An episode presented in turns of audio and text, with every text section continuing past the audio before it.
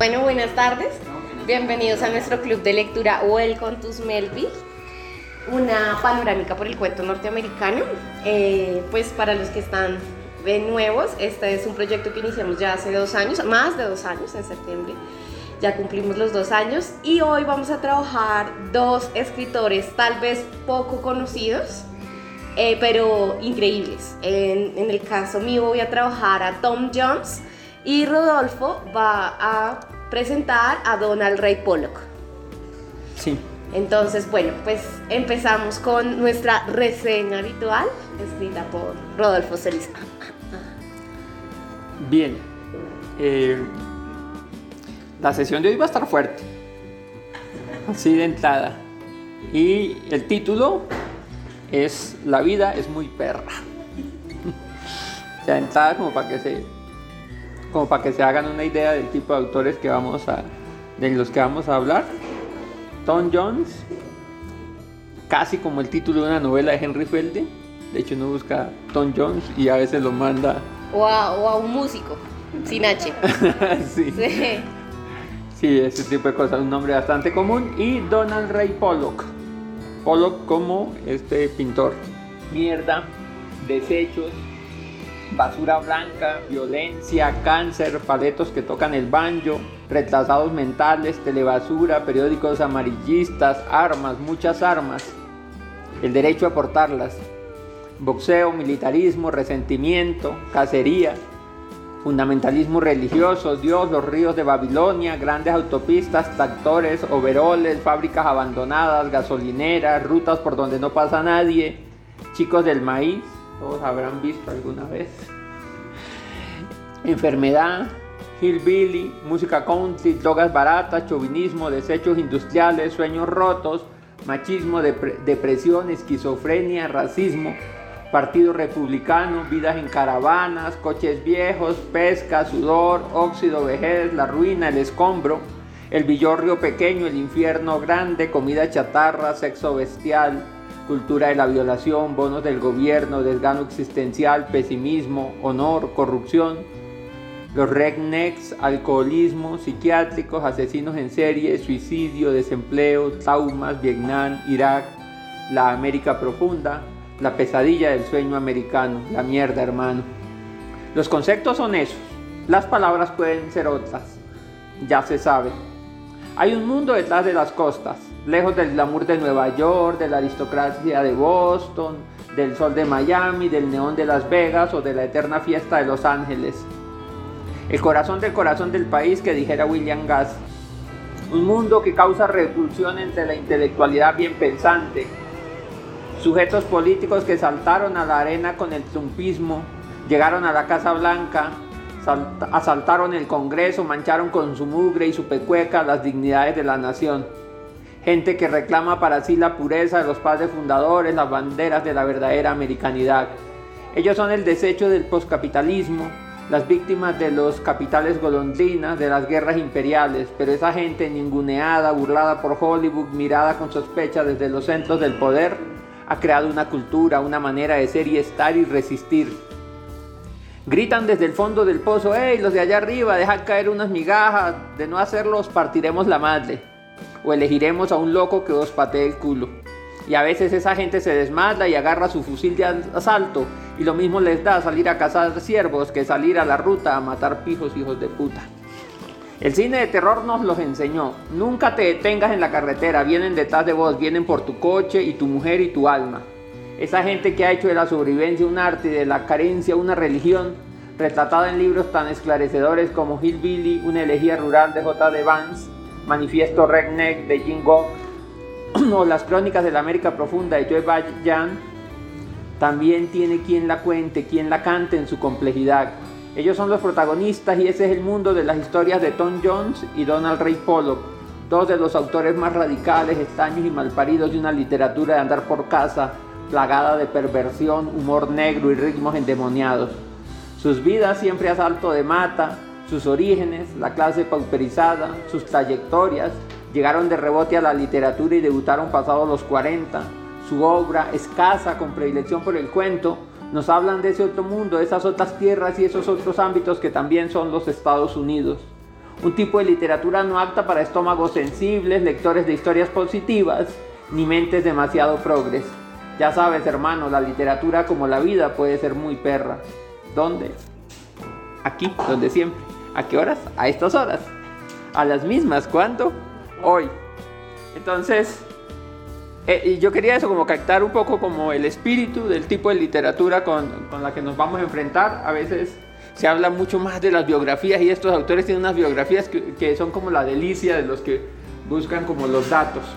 Como que uno se podía quedar contando un poco las miserias y las experiencias y las vidas de este par de autores nacidos en eso que algunos llaman la América profunda, que dista mucho de, digamos, de los centros de poder y como de los centros de la cultura y que cuentan un tipo de sociedad americana que casi no se ve o que sí se ve mucho en cosas como el cine de terror, como esa, idea del, mundo de los paletos, de lo campirano, de un tipo de música que, que no es como lo de mostrar hacia afuera. Eh, y que dice, por ejemplo, el, el, este autor de Manifiesto Regne, que eh, para cierta intelectualidad progre, para cierta intelectualidad de izquierda, en, en, un mundo de políticas identitarias donde sale ya muy mal hablar del negro o hablar del homosexual o hablar de, digamos, de lo que llaman las minorías, este, ese tipo de lo que algunos llaman la basura blanca se convirtió como en el, el centro de ataque favorito de, digamos eso, de, desde el cine, pero también desde, digamos, desde los relatos de nación que se construyen en Estados Unidos. Entonces, hablemos hoy de Tom Jones. Bueno. Y Donald Ray Pollock. Pues eso, yo creo que voy a decir algo que, que de pronto ya lo expusiste, pero esto es como la otra mirada de la literatura, como que a veces estamos muy acostumbrados a esas historias muy positivistas, muy, muy de lo bonito, de lo bello, de lo sublime, pero la literatura también está para contar el otro lado de la experiencia humana y no necesariamente todas las experiencias humanas son positivas. Y entonces acá nos muestran esa, esa otra mirada de, de, de la literatura. Yo voy a presentar a Tom Jones, él es de Illinois, nació en 1945 y él perteneció a un cuerpo de marines en Estados Unidos y allí se forjó como boxeador. Entonces muchas de sus historias son de boxeo y de militares y de enfermos psiquiátricos, porque Tom Jones fue paciente psiquiátrico, eh, anduvo en, hospitalizado, estuvo muy enfermo, tuvo diabetes, fue paciente psiquiátrico, epilepsia. epilepsia entonces tuvo que medicarse muchísimo y, y pues como que esa, ese mundo de, los pacientes psiquiátricos es el mundo de medicinas muy agresivas que, todo el mundo está, que todo el tiempo están controvirtiendo qué significa estar bien, ¿no? Significa que voy a tener un, o sea, estar bien y no medicarme significa que va a tener un montón de cosas en la cabeza o, o medicarme para contrarrestar todo, ese, todo eso, ese mundo que tengo en la cabeza, pero estar con vómitos, con mareos y con otro tipo de alucinaciones, que es lo que él presenta. A él le dan de baja antes de ir a la guerra de Vietnam, sin embargo, él está presente en sus cuentos. Vietnam es como una de sus zonas de... Que de, hecho, de que de hecho es bien, bien loco eso porque la anécdota es como así él practicando boxeo antes de, uh -huh. digamos, antes de que lo envíen al frente a la batalla, eh, le pegan un golpe tan fuerte que lo privan, lo derriban y le generan la epilepsia. Y eso, digamos, lo libra de ir a Vietnam, pero de ese, de ese como contingente al que él pertenecía, solo sobrevive uno. Uno de los compañeros de él, o sea, que si hubiese ido a Vietnam probablemente habría terminado muerto. Y ese va a ser el tema como de su primer cuento, ¿cierto? Sí. Eh, bueno, no, de, bueno, de, de, como del de, cuento que lo va a dar a conocer. Del Pugil. Sí, el, sí, en reposo. El Pugil en reposo, que le da el premio Henry. El premio Henry. El, el, premio Henry, sí. Su papá también fue boxeador y fue paciente psiquiátrico y es más, su padre se suicida. Pues estuvo en varias universidades, en Hawái, en Washington, y él es uno de, lo, de los productos de, de, esos talleres de escritura creativa que hemos mencionado de Iowa, acá, de Iowa sí. Sí, sí, eh, sí. Él es producto. Trabajó como redactor publicitario y digamos que fue publicado por muchas revistas de gran renombre, por New Yorker, por Harper's, por Squire, por Mirabella, por Story y Books y también por, por Playboy, ¿no? Que Playboy también uno rastrea esta, esta revista y tiene muy buenos escritores allí. Mm, murió en Washington en 2017 a los 71 años y Joyce Carol Oates, ella hizo como un texto en honor a él eh, en esta revista. Eh, dicen que tenía como una gran eh, admiración por Schopenhauer y Nietzsche y que estos dos filósofos tienen como resonancias en, su, en, su, en sus textos y, y si uno se da cuenta así porque él todo el tiempo se está preguntando por ese carácter del humano, ¿no? Y el carácter del humano no solo en, en esas cuestiones de lo positivo, sino también en eso de, de, lo perverso, de que tan malos podemos llegar a ser también. Pues no, ese Sí, una, una mirada nihilista un poco del mundo. Y pues eso, prácticamente gana lo Henry, primero con un cuento que se publica en el New Yorker, con esta del Púgil en Reposo en el 91. Después se publica su primer libro es creo que el 93-94 y solo publica tres libros de cuento que fueron traducidos al español por Munich en España, pero que decimos que esa editorial ya no existe, entonces están descontinuados. Y creo que hoy vamos a leer de Yo fui amigo de Sonny Liston. Ese es el libro que está traducido al español, no hay más. Y de hecho, del Pugil en Reposo es un libro que casi que está. Pues están traducidos, pero están descontinuados. Sí, o sea, no, está el libro como tal. No, estaba al alcance de la mano. De hecho, yo leí un, un, blog de una persona en España que había encontrado el libro y como todos los comentarios de las personas siguientes eran, por favor, ¿dónde encuentro el libro? Y las, las personas como, no, además me lo encontré y no lo van a volver a encontrar porque este libro ya... Y hay, hay, una, hay una anécdota chévere también de, de Tom Jones, es que eso, él, él pasa, él, bueno, él es publicado después de los 40 años ¿cierto? Es como una persona que estaba haciendo muchas otras cosas antes de ponerse a escribir y meterse a una carrera, digamos, de escrituras. Y él escribe ese cuento y él le tenía como mucha fe, pero es un cuento largo, el del Púgil en reposo, y él empieza a mandarlo como a distintos lados y se lo envía a Joyce Carol Oaks, porque aquí habíamos hablado que a Joyce Carol le interesaba mucho el boxeo, entonces, y que había escrito un gran libro de boxeo que se llama así, del boxeo. Entonces él dijo como, yo creo que esta es la escritora que le puede gustar mi cuento. Y él se lo envía y ella era, era una de las editoras, ella y el esposo manejaban una revista en, en, en Canadá, en Ontario, la Ontario Review, y él se la manda para ver si lo publican allá. Y a ella le gustó, le encantó, es lo que dice en esa nota necrológica que ella escribió después de muerto, de que él muere.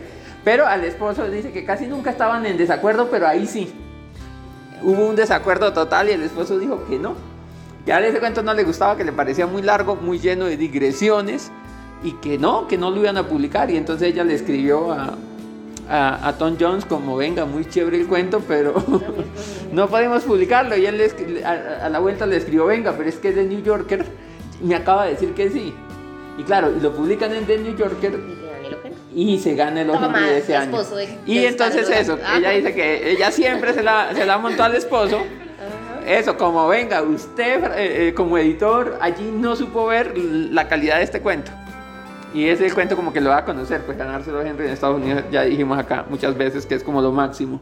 En el caso de Donald Ray Pollock, imagínense un tipo que nace en una granja en el estado de Ohio, en una granja que es básicamente una carretera por donde vive una gente que es como de su familia, donde no pasa nadie y se dedica toda la vida como eso, como a emborracharse por allí, se casa, tiene hijos, ah, ni siquiera termina la secundaria porque se pone a trabajar, los papás de él tienen una tienda y se pasa toda la vida allí, después entra a trabajar a, una, a una, como a una fábrica, a una cosa de, a un matadero, trabajando con carne. Y allí dura mucho tiempo y después entra a trabajar en una fábrica de, de papel. Y cuando tiene 45 años, a él le gusta leer, y cuando tiene 45 años dice, voy a darme 5 años para intentar escribir. Yo creo que puedo hacerlo. A ver, a ver qué tal. Y empieza, dice, si, si no pasa nada en estos cinco años, por lo menos puedo decir que lo intenté.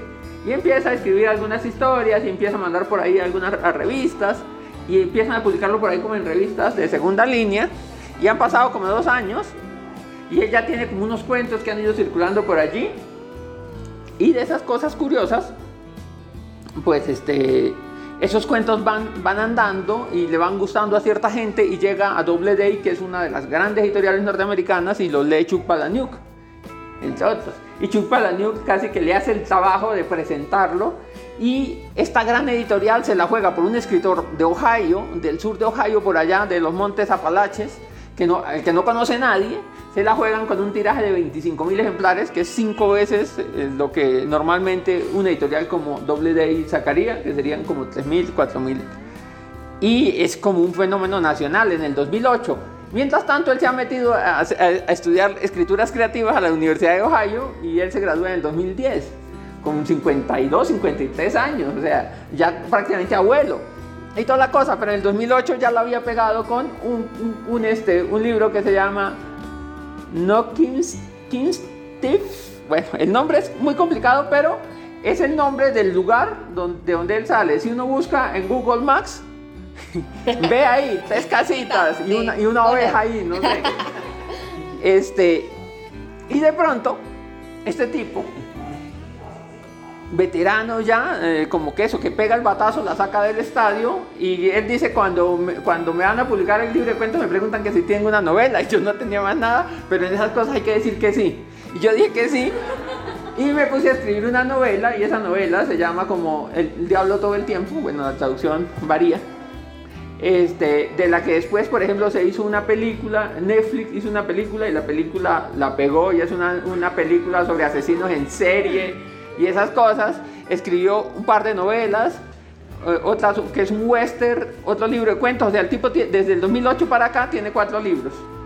Pero es eso, es como el escritor del mundo rural, el mundo de la violencia, el mundo como de esa, pesadilla del sueño americano. Y tiene una manera de escribir muy tremenda, muy dura, lo van, lo van a ver. Y dice su editor, su editor en, en Double Day dice como estamos acostumbrados en la tradición norteamericana y lo hemos visto acá de muchos de estos autores que salen de universidades, que vienen como toda la formación académica, pasan por las escuelas de escritura, están publicando como en las principales editoriales y se mueven entre las dos costas. Pero a esa gente quizás a veces les falta la experiencia de vida. Hay un tipo como Donald Ray Polo, un, un tipo blanquito ahí como normalito, un señor que en el cine lo podía protagonizar, no sé, Harris, que de pronto lo que hace es contar muchas de esas historias que cercanas a él, de su pueblo, de gente como que él conoce. Y, este, y hay una autenticidad en eso que hace que, digamos, que la rompa. O sea, como que hoy por hoy Donald Ray que es uno de los escritores a mostrar, y, y eso, o sea, como que ya el cine puso sus ojos en él y toda la cosa. Entonces, como que es uno de los secretos mejor guardados de la literatura norteamericana en estos momentos y ya vamos a ver por qué. Entonces, pero primero vamos con Tom Jones. Bueno, yo les voy a Vamos Diana, lanza tu mejor golpe. Voy a empezar golpeando. Eh, yo he leído tal vez cinco relatos de boxeo, o sea, poquitos para lo que hay y todos me han parecido increíbles. O sea, ya quiero ir a una cosa de cine boxeo. Quiero Tal vez mi primer, mi primer cuento de boxeo es el buen bistec de John London, eh, de Jack London. Y, y este eh, me dejó una enseñanza que les voy a contar a ustedes. Y es que a veces uno como que lee una página y dice, y leí como tres veces esta primera página y yo, ¡ah! Tengo que terminarla porque me parecía compleja.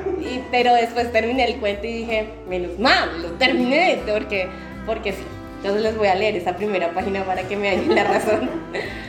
Tan pronto como el impala azul turquesa pisó el caminillo del jardín, Kit Dinamita saltó del asiento trasero Corrió a través del césped y entró a la casa despojándose de la corbata y los pantalones de la niña antes incluso de llegar a su cuarto. Entonces, un impala es como es como lo que nosotros conocemos como un venado. Póngale es un venado. Pero es como una metáfora, impala azul es como un carro. Entonces él baja corriendo del carro, prácticamente desvistiéndose antes de llegar al cuarto. El servicio dominical de la iglesia luterana de Saint Mark se hacía interminable con su comunión y todo. Sentarse, levantarse, sentarse otra vez y sentarse y levantarse, levantarse y sentarse, aprisionado en una americana cuyo paño mordía la carne con voracidad de un ejército de hormigas gigantes suramericanas. Fuera, en el colcho, Frank, Fran el cáncer apenas había echado la llave de contacto. Kit Dinamita ya se habían puesto el pantalón deportivo de algodón y las zapatillas de boxeador. La iglesia del carajo. Si el aburrimiento no acaba contigo, el, el sermón interminable te dormiría sentado. Por no hablar de los seis o siete himnos durante los que los ancianas normalmente inofensivas se convertían en posesas cuyos chillidos hacían añicos algo más que los nervios ajenos, el propio cristal de los cielos igual que los niños pequeños que chillaban en protesta por el estancado aire carente de oxígeno y el embotamiento causado por el calor corporal. Qué alivio cuando uno por fin podía alargarse, se aceptaba ir, era única y exclusivamente por consideración a su abuela Ma. Mientras se vendaba las manos con esmero en la habitación, Kit Dinamita escuchó el crujido de los anchos zapatones de Frank el cáncer sobre los pendaños de la entrada. Entonces, el protagonista de este cuento es Kid Dinamita. Entonces, aquí narran cómo él llega, sale de la iglesia, odia ir a la iglesia, pero adoraba a su abuela y por eso iba. Frank, el cáncer, él vivía con su mamá, que en este cuento es la conductora, porque la mamá era la que lo llevaba a todas partes. Frank, el cáncer, es su padrastro, que tiene cáncer y por eso le dice así. y Ma es su abuela. Él está empeñado en convertirse en un boxeador talentoso y está seguro de que lo va a lograr. Eh, el, cuento transcurre porque él está compitiendo en, varias de estas peleas callejeras, en estos varios como encuentros de mínima categoría del boxeo y, él está empeñado en derrotar a su, como su enemigo que en la pelea pasada lo dejó tirado y él se sintió súper humillado. Es un chico de colegio y entonces cada vez que compite la mamá le dice como, bueno, severo que usted compita y todo, pero tiene que remontar geometría porque va mal. O sea, y entonces el man hace como, una, como una, un análisis mental y él pero ¿para qué le sirve la geometría a uno? Y entonces, ahí yo no he visto que la gente para resolver su vida coja una regla y haga un ángulo. Pero eso es muy curioso porque él como boxeador sí tiene todo el tiempo que, que calcular los ángulos, la fuerza y todo. Entonces la mamá le dice como yo no puedo creer que tú no seas bueno en geometría si te la pasas calculando ángulos. Entonces es muy curioso. Él en el colegio tiene como un enemigo con el que se han agarrado así varias veces y tiene una novia y la novia tiene un padrastro y el padrastro es Vic. Y al padrastro le parece genial que él sea eh, boxeador y lo lleva una vez a, a una pelea y es la pelea de Sonny Liston. Y Sonny Liston es como el mejor boxeador del mundo, o sea, pues en, en ese momento en Estados Unidos, o sea, no es algo así mundial, pero, y, y es un man que es muy ligero de peso y es súper rápido. Y entonces, eh, pues un día, el, el, el, padrastro de la novia le dice que vayan a, a, ver a este señor y ellos están ahí en la pelea y Sonny Liston, que era una persona súper arrogante y que tenía como un cuerpo de escolta, así como que humillaba al que quería y todo, se fija y lo voltea a mirar a Kid Dinamita y ese es como el momento en que uno dice ¡Ah! Este es Vic que le está diciendo a Kid Dinamita. Este tipo es una apuesta segura. Patterson es hombre muerto. Dotado de piernas sorprendentemente veloces, Liston saltaba a la comba cruzando la cuerda bajo sus pies. Kid Dinamita observaba sus, los pies del pugil y cuando devolvió la mirada al rostro de Liston, descubrió que el boxeador tenía tétrica mirada fija en él. Charles, Sonny Liston era la persona más aterradora que Kid Dinamita había visto nunca y en ese momento Charles no parecía demasiado feliz. A Kid le resultó casi imposible sostenerle la mirada, al momento aquello se convirtió en un ejercicio sobre cómo controlar el miedo. Sonny Liston ofreció a Kid Dinamita una casi imperceptible traza de sonrisa y le guiñó el ojo. Vic soltó un nuevo codazo a Kid Dinamita y le susurró a su oído. Tus ojos, se ha fijado en tus ojos. Kid Dinamita se había olvidado de sus dos ojos a la funerala. Vic se echó a reír y confesó, casi me cago en los pantalones antes de darme cuenta. Este negro es de los peligrosos. Nada más terminar la sesión de entrenamiento, uno de los ayudantes arrojó una toalla a Sonny Liston. El pugil se secó la cara, reluciente de vaselina y cristalinas gotitas de sudor. Otro ayudante le ayudó a enfundarse el albornoz. El masajista cortó las, venas las vendas de, de Liston. Tenía las manos como dos jamones. De camino a la ducha, Liston se detuvo a pocos pasos de Kid Dinamita para firmar unos cuantos autógrafos. Tras cruzar unas palabras con los periodistas, el purgil devolvió la mirada a Kid Dinamita y se interesó. ¿Cuál es tu categoría, chico? ¿Peso ligero? Kid Dinamita dio un respingo como si se hubiera disparado con una 45. Su voz rechilló. No, señor, soy peso welter. Listo repitió con su voz aplaudada. No, señor, soy peso welter. Los periodistas rieron con estruendo mientras Kid Dinamita se le enrojecían las mejillas. Sonny Liston hizo un gesto a uno de sus ayudantes. Este le entregó una fotografía de 8 por 10 en blanco y negro. Liston preguntó, ¿cómo te llamas? Kid Dinamita parecía haberse quedado paralizado. Por fin respondió, dedíquesela a Melanie. Melanie era la novia. Ni que te hubiera comido la lengua al gato. Liston miró a Melanie. ¿Esa eres tú? Sí, respondió ella. Pues menuda tunda le has pegado al chaval, comentó Liston. Nuevas risotadas saludaron a la ocurrencia. Un fotógrafo de prensa dio un paso al frente y retrató a Liston junto a Melanie Big y Kid Dinamita. Al final, Liston, acabó por dedicar una fotografía a cada uno. Tan pronto como el boxeador dio media vuelta y se alejó hacia la ducha, un asistente enfundó su sudadera gris exigió dos dólares por la fotografía. Vic pagó de buena gana. El hombre ha tenido un detalle, en realidad no tenía por qué hacerlo. Atolondrados de excitación, compararon las dedicatorias. La fotografía de Kid Dinamita rezaba, para Kid, de su amigo Sonny Liston. Kid Dinamita miró la dedicatoria como si hubiera sido firmada por el mismo Dios. Sonny Liston es mi amigo, declaró. Bueno, y entonces ahí pasan como un, pues él tenía una peleta con una pelea así como súper peligrosa con, con, un man como que se la venían y él llegó así como a la casa, como, ¡ah! y entonces en la casa se escucha todo, en esas casas de Norteamérica que son de madera, todo se escucha. Y entonces cuando el papá, se, el padrastro se va a acostar, le dice la mamá, ay no, me, pues me preocupa aquí porque está perdiendo geometría y ahora tiene esa pelea. Y usted le dice, mm, no, ese man, pobrecito, le van a hacer pedazos, se le ha ganado unas peleitas. Y él está escuchando todo esto y este man está obsesionado con el peso, con hacer flexiones, con todo y arma tremenda pelea en la casa, tienen que llamar al tío, bueno, mejor dicho, y lo peor es que el padrastro le tenía mucho miedo, entonces se encierra y como que se protege de esto, y bueno, se viene la pelea. Y él tenía pues un entrenador y él la, él había perdido porque el entrenador la otra vez le dijo que, que lo cansara, que él se iba a cansar.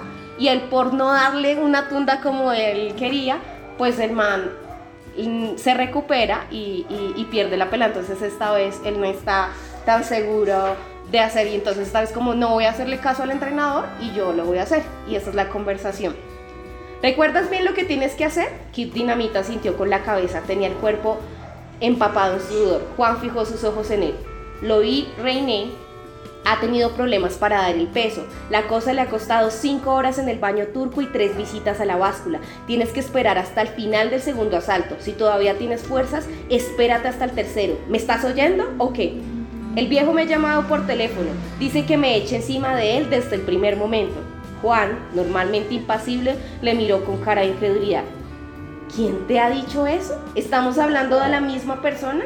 ¿Tu viejo, el que está encerrado en un psiquiátrico a 3.000 kilómetros de aquí? Él mismo, respondió Kit Dinamita. Muy bien, ¿y tú qué piensas hacer? Eso no importa, Juan. Esta noche voy a ganar, lo sé. No importa lo que haga Reiné. A ese hijo de perra le voy a patear el culo. Llevo un año preparándome para joder a ese soplapollas. Así que de eso se trata. Ni plan ni estrategia. Se trata de patearle el culo. Juan negó con la cabeza desalentado. Buena suerte, amigo, pero recuerda que el público estará con él esta noche. Es su público, no el tuyo.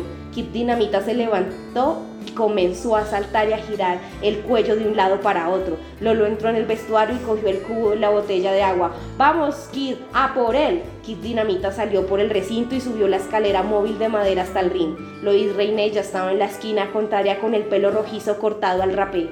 Su cuerpo no, estaba, no mostraba una sola gota de sudor. O sea que no era cierto que había estado. Es que yo también creo que soy entrenador. Tenía el mismo aspecto.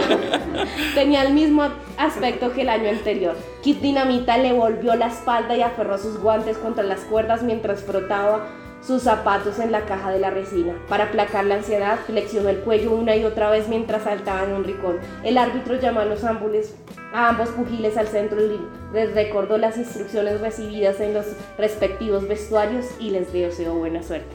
Y uno tiene tantas, tantas como esperanzas puestas en Kit Dinamita y tenga que apenas sin contra el piso. pero ¿qué? No es que había entrenado toda su vida. y entonces pues no, a él le cuesta recuperarse. Y bueno, Ahí, ahí va el cuento, no les cuento, es un cuento largo, pero es un cuento que van a disfrutar mucho, como si estuvieran viendo una, una pelea real, porque es como cada golpe, es, es, muy buen cuento. Claro, también es la época dorada de, del boxeo norteamericano, o sea, de estos, estos Patterson y Liston, por ejemplo, los que hablan allí, se ha, se ha escrito mucho, hay una crónica muy famosa de Gaitale sobre Patterson, que es, un, es como un, boxeador que pierde muchas peleas y que y llegaba a los coliseos, llegaba con un disfraz porque como lo habían derrotado muchas veces, entonces a él le daba vergüenza salir y que la gente lo reconociera. Entonces era un negro que ponía una peluca, se ponía un disfraz de payaso y salía. Y Sonny Liston llega a ser campeón mundial y es el, boxeador al que derrota a Muhammad Ali, que todavía se llamaba Classius Clay, para declararse campeón mundial la primera vez. Bueno, yo, yo vengo, voy a empezar como así, voy a cansarla también. sí, mi táctica es eso, como la voy a cansar acá, le voy a dar como tiempo, eso, mucho juego de... Porque tengo buenas jugadas, estoy súper segura. Mucho, mucho juego de cintura, mucho corretear por el ring, eso, y, y después... Eh, Chan, un. Tenga, tenga knockout, sí. Entonces voy a empezar con eh, mi primera, la primera historia de Donald Ray Pollock, se llama Knock em Stick. Eh, que significa algo así como déjalo tieso. también. De hecho, knock es como knockout. Sí. Es como déjalos y este y ahí eh, se ha hablado mucho porque ese es el nombre del pueblo, o sea, como que viene un nombre que llama así como déjalo tieso. Déjalo tieso, o sea, como bueno, es como mátalo, déjalo, déjalo ya digamos frito.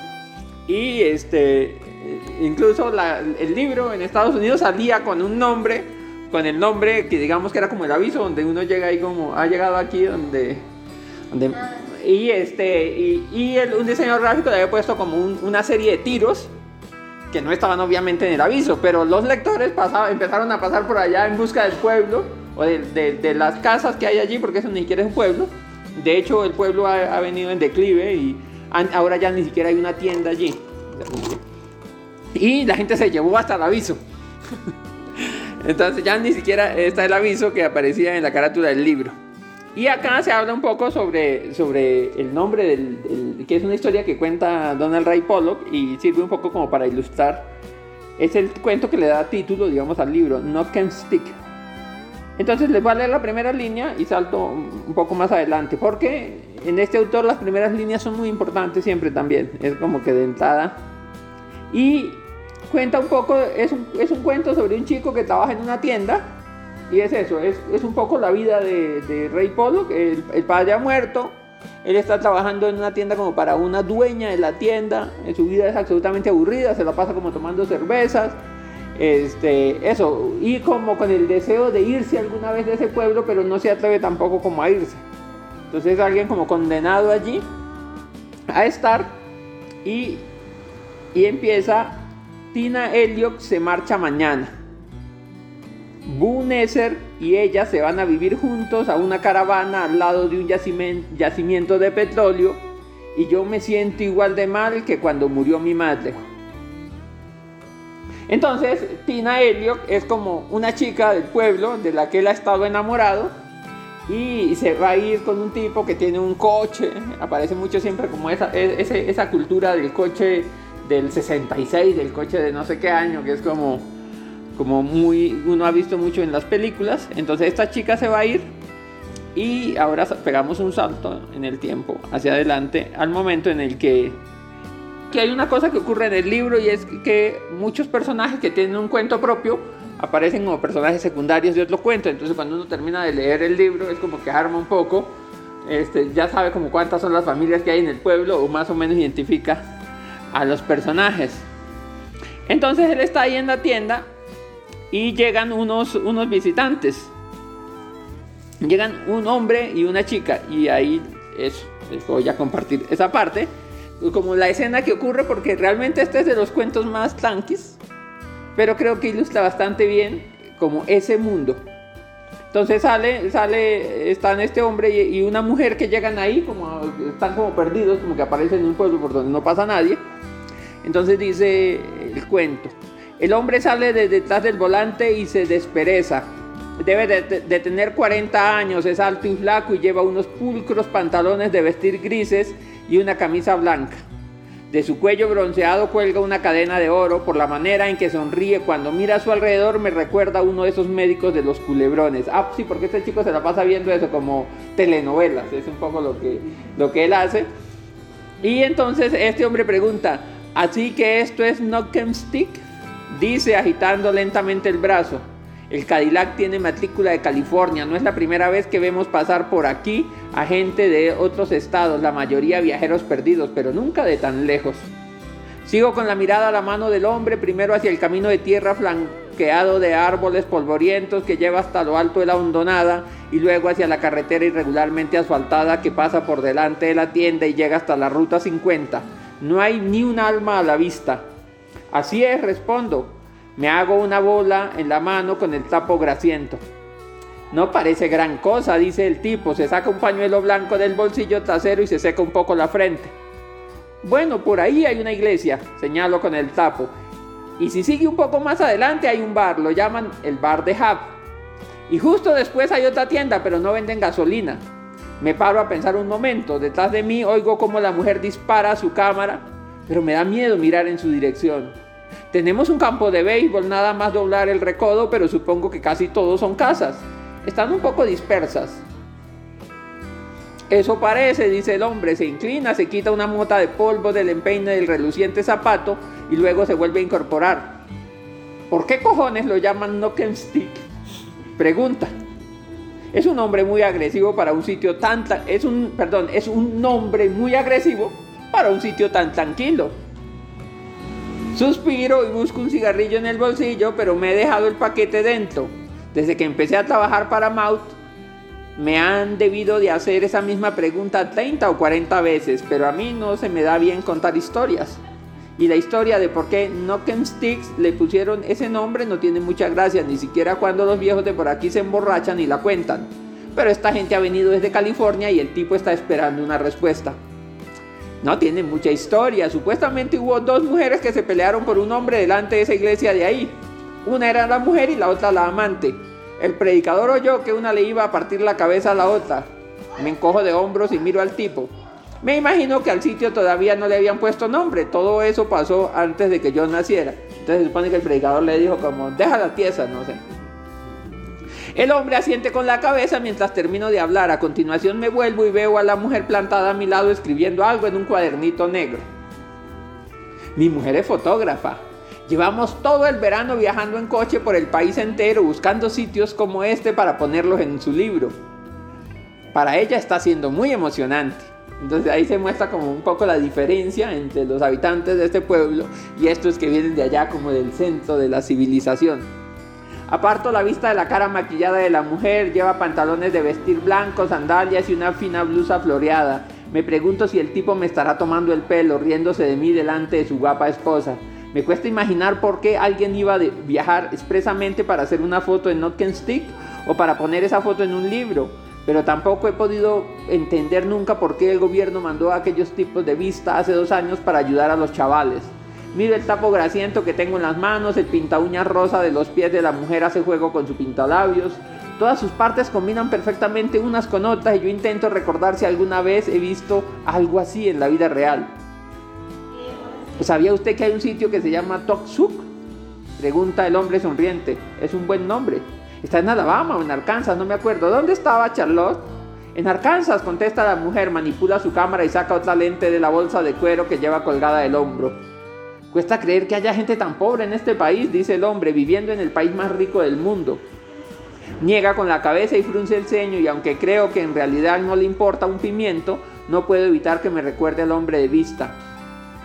Sonrío para mí mismo y me acuerdo la primera vez que Gordon Biddle pasó por la tienda con sus pantalones cortos y su sombrero flexible de paja en busca de voluntarios para ayudar a construir un campo de béisbol. Alguien había convencido a los de la fábrica de papel del pueblo para que donasen un trocito de tierra llana que quedaba al borde de una de sus arboledas de tala. Los chavales de la hondonada se pasaron todo aquel verano trabajando como negros para él, desbrozando el campo de matorrales y piedras y alisando las zonas más agrestes con picos y palas. Gordon les prestó más atención aquel verano de la que nunca les había le habían prestado sus padres. Un par de veces por semana cargaba a varios de ellos en su camioneta y se los llevaba a nadar al Parque Natural de Hillsboro. Luego, una noche hizo las maletas y se largó sin decir adiós y corrieron un montón de rumores estúpidos sobre él y aquel tal Russell. Al cabo de un par de semanas el gobierno mandó a otro hombre de vista, pero este fue a por faena. De todo esto hace solamente dos años, pero el otro día me di cuenta de que los brezos verdes ya están invadiendo el campo de béisbol, los columpios se han caído, no me extraña que los pobres tengamos mala fama. El hombre carraspea y vuelve a la realidad. Lo siento, ¿quería usted gasolina? En ese momento la mujer suelta un chillido. Dios mío, Arthur, de aquella casa acaba de salir un pollo. Está señalando la casa de Whitty Ford, que está justo al otro lado de la carretera. Desde que se le murió la mujer en primavera, el viejo siempre deja la puerta de su casa abierta hasta de noche. Los animales y los insectos se congregan allí como gordos en una comida gratis. Hay quien opina que se le ha ido la olla del todo, pero Whitty dice que es que le hacen compañía, joder, yo le entiendo. La mujer da un par de pasos y sigue haciendo fotos de los perros callejeros encogidos en el porche. El hombre me mira y sonríe, es una chica de ciudad. Yo le echo un vistazo a la tienda y me pregunto qué andará haciendo Jake dentro. Oiga, tengo trabajo, le digo al tipo, ¿necesita algo? Y él responde, sí. ¿Hay algún sitio por aquí donde podamos comer algo? Pues la verdad es que no. Yo tengo embutidos y queso, les puedo hacer un bocadillo si se refieren a eso. El hombre mira mis manos sucias y luego echa una ojeada a la tienda. ¿Y el bar ese que usted ha dicho antes? Niego con la cabeza. Han no sirve comida. Además, no creo que quiera meter usted a su mujer en ese sitio. En ese momento la puerta se abre con un chirrido y Jay intenta pasar discretamente entre nosotros con la cabeza gacha como un perro apaleado. Al oír el ruido, la mujer se vuelve de golpe y le saca una foto más deprisa de lo que dispara un cazador de faisanes. Luego le dice levantando la voz, disculpe. Jay aprieta el paso sin volverse. Me pregunto si debería pararle los pies a la mujer. Como no lo deje estar, Jay se va a cagar encima. Disculpe, vuelve a decir ella todavía más fuerte. Jake ya va prácticamente corriendo. Ella se me acerca y lo señala. Ese hombre, me dice en tono explicativo, ¿puede preguntarle usted si me deja hacerle una foto antes de que se vaya? No lo sé, señora. Jay es un poco raro. Solo una, es perfecto. Tiro el tapo hacia la puerta y llamo a Jake con un grito. Él se queda petrificado al borde del aparcamiento de la tienda, correteo por la grava hasta alcanzarlo y le digo en voz baja, esa señora quiere hacerte una foto. Se me queda mirando con miedo en los ojos y luego, echa, luego echa un vistazo a los dos californianos. Yo no he hecho nada, dice, le tiembla la voz. El jugo de tabaco le ha manchado de marrón la barba canosa. Veo el bulto redondo que tiene en el bolsillo y me imagino que acaba de robarme otra, otra lata de cerdo con lentejas. Mm, ya lo sé, le digo, es que se dedica a eso, Jay, a hacer fotos a la gente. Él niega con la cabeza, a mí no me gusta Han. Y se aleja de nuevo, es la primera vez en tantos años que le oigo llamarme por mi nombre. Vuelvo con la mujer, le veo en la cara que está decepcionada. Ya me imaginaba yo que no lo haría, le digo. Se encoge de hombros, hace una foto de la espalda de Jake y se vuelve hacia mí. ¿Y usted me pregunta? Solamente un par de fotos debajo de ese letrero. Se me acerca un poco y me llega una varada tenue de, de su perfume. Un hilo de sudor resbala por su cuello y desaparece bajo su blusa de seda. Miro a un lado y a otro de la carretera, pero no veo que venga ningún coche. La hondonada está muerta, todo lo que hay en ella permanece hipnotizado por el calor del mediodía. No sé, a mí tampoco me gustan mucho las fotos. Digamos que el cuento continúa, entonces esta mujer quiere tomarle una foto de una manera porque le parece muy particular, como esta cultura de, como de, esos campesinos, esa gente, esos paletos que están allí, y él está posando y lo está acomodando ahí cuando ya viene Bu, que se va con la chica, con Tina Elio, que se van a ir a California y toda la cosa, y este... Y entonces la chica, eso como que paran ahí, ay, ¿qué están haciendo? y ella, ay, no, aquí estamos tomando una foto. Y, ella, y entonces la chica dice, ay, yo también quiero salir en la foto. Y ella se viene y se mete, ay, tómeme una foto a mí. Así como todo boba. Y, este, y él como eso, él, se siente absolutamente humillado. La chica que le gusta viene y va a posar con él y ella está todo radiante porque se va y porque viene este tipo en el carro con el que se va a ir del pueblo. Y él se queda ahí como posando para la foto y ya, y ellas después se van y él, es como que esta gente han venido a tomarle la foto en el momento más, más duro, eso como el momento de, de quiebre emocional. Y al final la chica quiere pagarle la foto, es un poco como termina el cuento, y él le dice como, no, eh, no me la pague, pero envíenme una copia. Este, y dice, y entonces será la única, la el único recuerdo que me quedará. Ah, porque la chica va diciendo, este, eso, como ya nunca vamos a volver por acá, ahora sí, adiós pueblo maldito, vamos a triunfar, toda la cosa. Y él dice eso, como envíeme la foto y entonces eso, yo la tendré y de día la pondré acá en la tienda y no, de noche la tendré ahí como, como debajo de la almohada. Entonces, ese es el cuento, es de los cuentos más, creo, siento yo, como más bonitos, más esperanzadores. Y creo que refleja un poco ese mundo del que sale Donald Ray Polo. Ese mundo de, una clase popular, eh, lejana como de toda civilización, un lugar muerto al mediodía, como por donde no se mueve nadie, con unos personajes así todos asustadizos que, y, que, y que aparecen un poco como una especie de atractivo turístico para estos viajeros, para estos antropólogos, para la gente que quiere estudiar a la América profunda. Hasta cierto punto. Eso, usted ya está preparado. Ya. Con su siguiente tiro en la recámara. Obvio. Chao. Ahora sí, ahora sí. Hágale pues. Esto se llama Te amo, Sophie Wester. Ay, Sophie, Sophie Wester. Es un cuento que empieza así. Frankie Bell intentó comprobar su aspecto en el espejo del cuarto del baño. Estaba aún irritado y sacudido por el ácido ingerido el sábado por la noche y lo veía todo doble. Era horrible. Sentía un cosquilleo en la piel de sus brazos y sus piernas y una intensa vibración en los mismísimos huesos de las extremidades. Se estremecía de pies a cabeza, sí señor, de pies a cabeza y con los huesos electrificados. Frankie se movía por el baño sin estar muy seguro de lo que hacía, de lo que ocurría. Apenas tenía una vaga idea. ¿Prepararse para ir a la escuela? Eso debía ser. 15 segundos después de esbullir el ácido, Frankie fue consciente del grave error que acababa de cometer. Tenía la mente en blanco, no recordaba nada, nunca sabría qué habría sucedido en realidad. Era raro que no estuviera otra vez en el manicomio, era raro que estuviera en su propio cuarto de baño. Qué extraño, Frank abrió un frasco y depositó dos pastillas de litio en su mano, que tragó sin agua. Le había salido un grano entre las fosas nasales. Frankie dio una calada al malboro y estudió el grano. Lo que faltaba parecía a punto de estallar. Tenía muy mal aspecto. Estuvo tentado de llamar a la vieja para que echara su vistazo al grano, para que llamara a un dermatólogo o algo por el estilo. Sin dejar de mirar el grano, Frankie frunció el entrecejo de modo que sus ojos hundidos adoptaron una expresión cruel, cejas pobladas y fríos ojos de serpiente. De frente y de perfil, su pinta era tan terrible que Frankie se acojonó al verse reflejado. Frankie, se te hace tarde, tengo que salir, anunció su madre al otro lado de la puerta.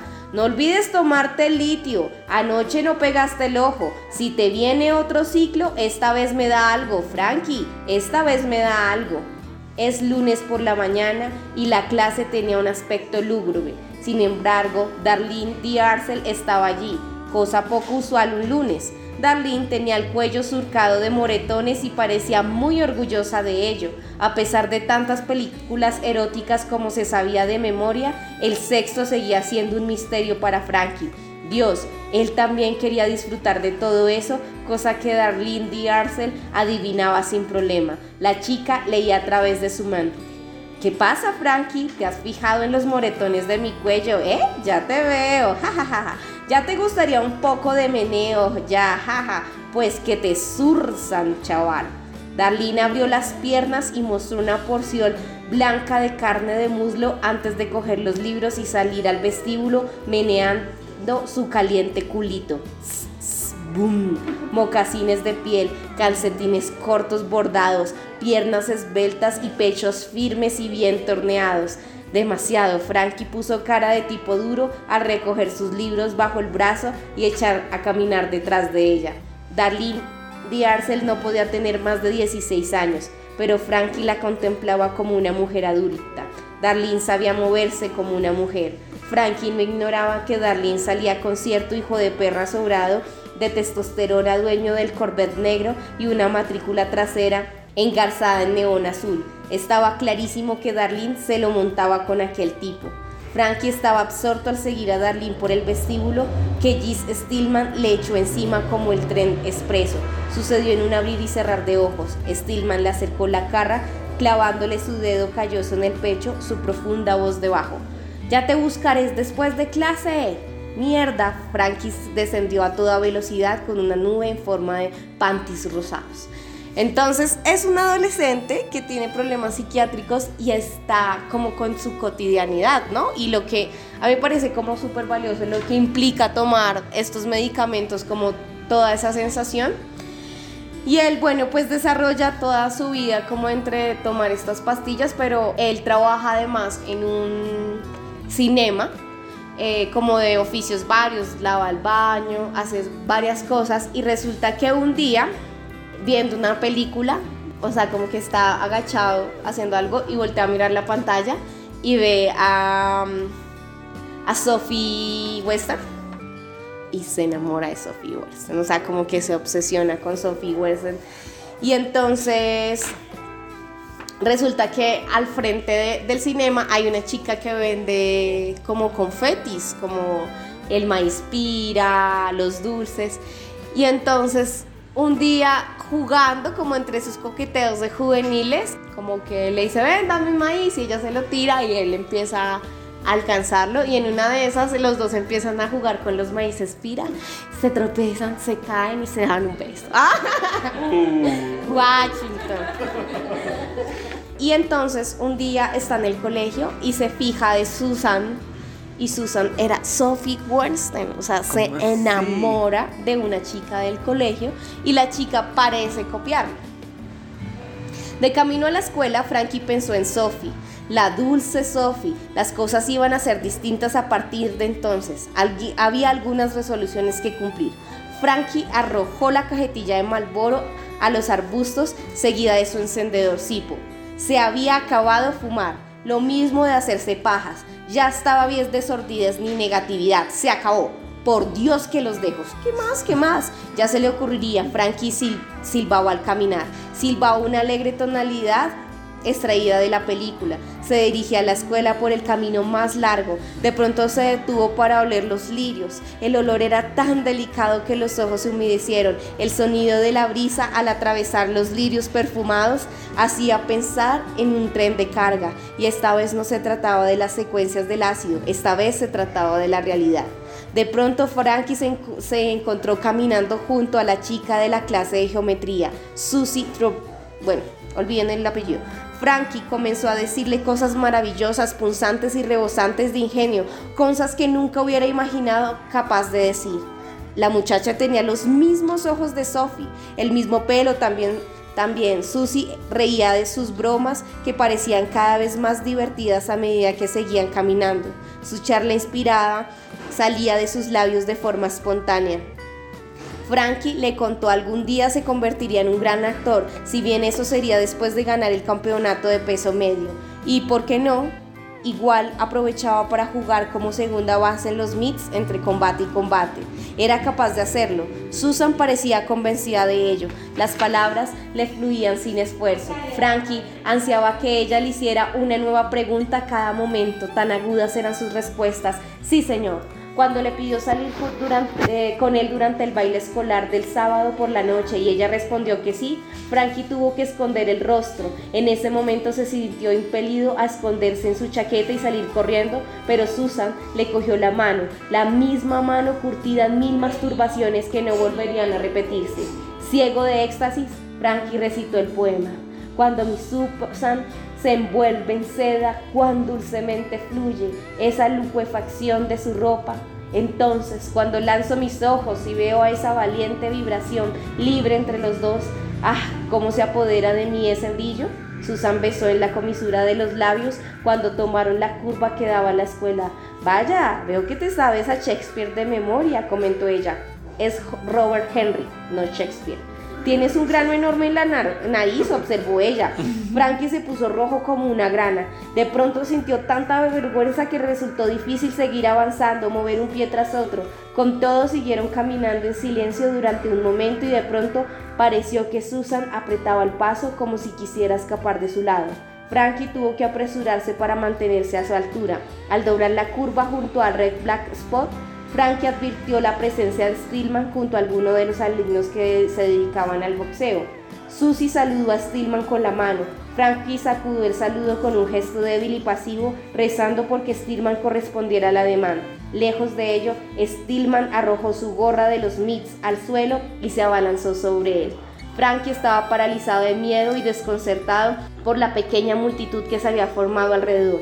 Tan solo en el último segundo reaccionó esquivando la acometida de Stillman. Plantó un sólido derechazo en su oído, se dio media vuelta, fijó los pies en el suelo e inyectó un doble jab en el rostro de Stillman que coronó con un nuevo derechazo. La rapidez y precisión de los golpes de Frankie frenaron a Stillman en seco. En sus ojos había aparecido una fina película lechosa. El puño derecho de Frankie había impactado sobre su rostro como un misil térmico y el doble jack le había partido el labio. Frankie pateó los testículos de Stillman, que se dobló en dos, y luego le propinó un rodillazo en plena cara. Frankie le soltó entonces tan feroz codazo que perdió el equilibrio y cayó al suelo.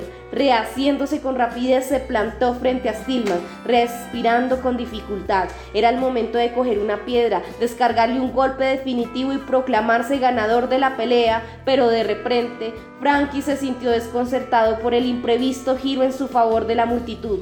Inmóvil como un pasmarote, paralizado como con indecisión, Frankie sintió que el familiar hálito de la derrota le envolvía el alma. Para entonces ya era demasiado tarde. La niebla se disipó en los ojos de Stillman y se papó el labio ensangrentado riéndose. Señoras y señores, veo que tenemos un gallito entre nosotros.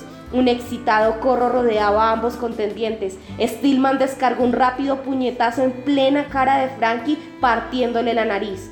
Un, diminuto geyser de sangre chorreó sobre la chaqueta de Stillman, quien se puso a golpear el rostro de Frankie hasta que las manos le dolieron. Susan se apartó del mechón del cabello del rostro. Déjale ya, Jess, no seas cabrón, le sacas más de 20 kilos, es solo un crío. Vete a la mierda, contestó Stillman. ¿Cómo puedes dejar que te vean con un loco como él? ¿No te da vergüenza pasear con este hijo de perra repugnante? Me estaba ayudando con los deberes de literatura. ¿Necesitas ayudas con la literatura? Pues venme a ver a mí cuando quieras, declaró Stillman apartando la mirada de ella. La sangre corría nariz abajo por la garganta de Frank impidiéndole respirar. Stillman se volvió hacia él y soltó un último codazo sobre la nariz fracturada. Así aprenderás a deshincharme los neumáticos, maldita sea. ¡Bájale los pantalones! ¡Bájale los pantalones! Comenzaron a gritar los demás. Medio enloquecido, Frankie trató de escapar, pero Stillman le tenía bien cogido. Con un rápido movimiento, Stillman le bajó los pantalones, seguidos de sus breves calzoncillos de talla 28. Liberándose con estremecimiento, Frankie se tapó los genitales con las manos e intentó escabullirse entre la multitud. Al hacerlo, no dejó de advertir la sonrisa burlona plantada en el rostro de Susan.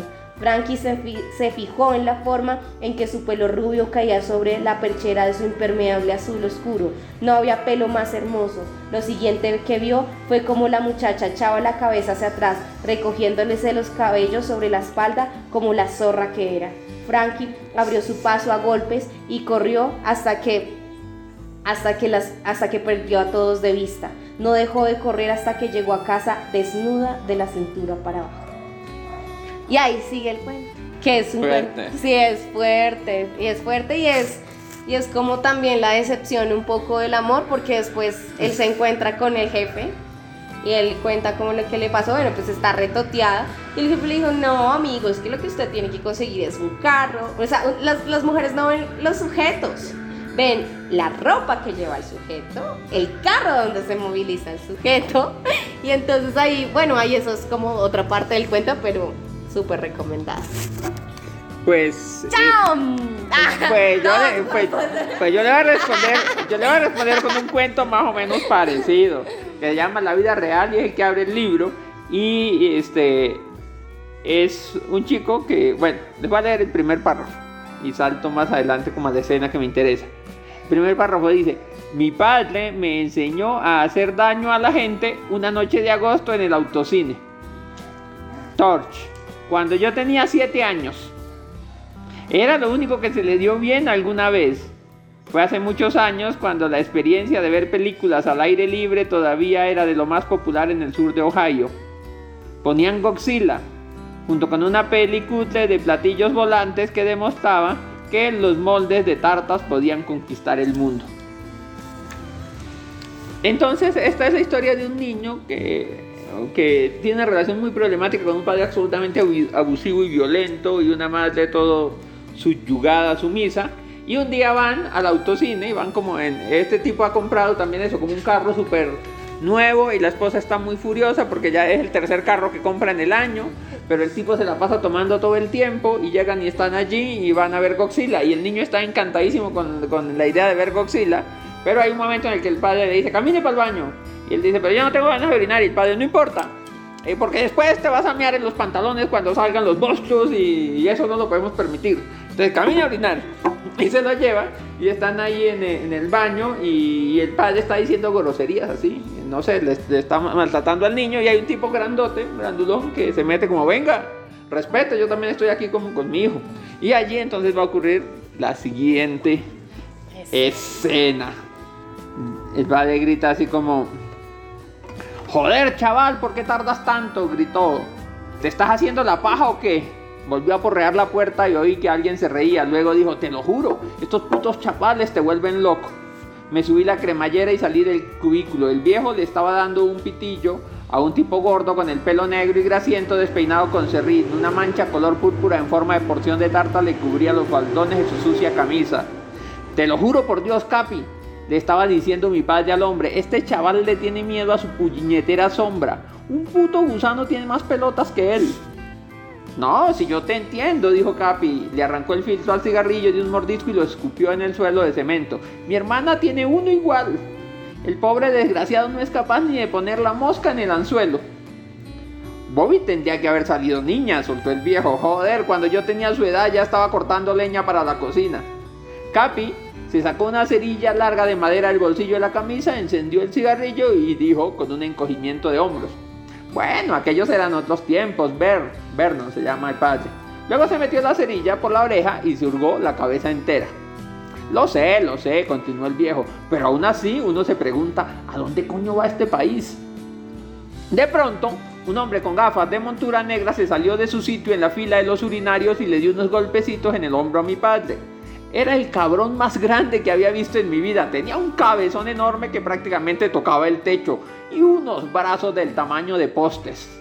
Detrás de él había un chaval de mi altura vestido con un bañador de colores vivos y una camiseta con una foto descolorida de David Crockett en la pechera. Llevaba el pelo al rape recién engominado y la barbilla manchada de gaseosa de naranja. Cada vez que respiraba emergía de su boca un globo de chicle bazooka que parecía una flor redonda de color rosa. Tenía pinta de ser feliz y yo lo odié al instante.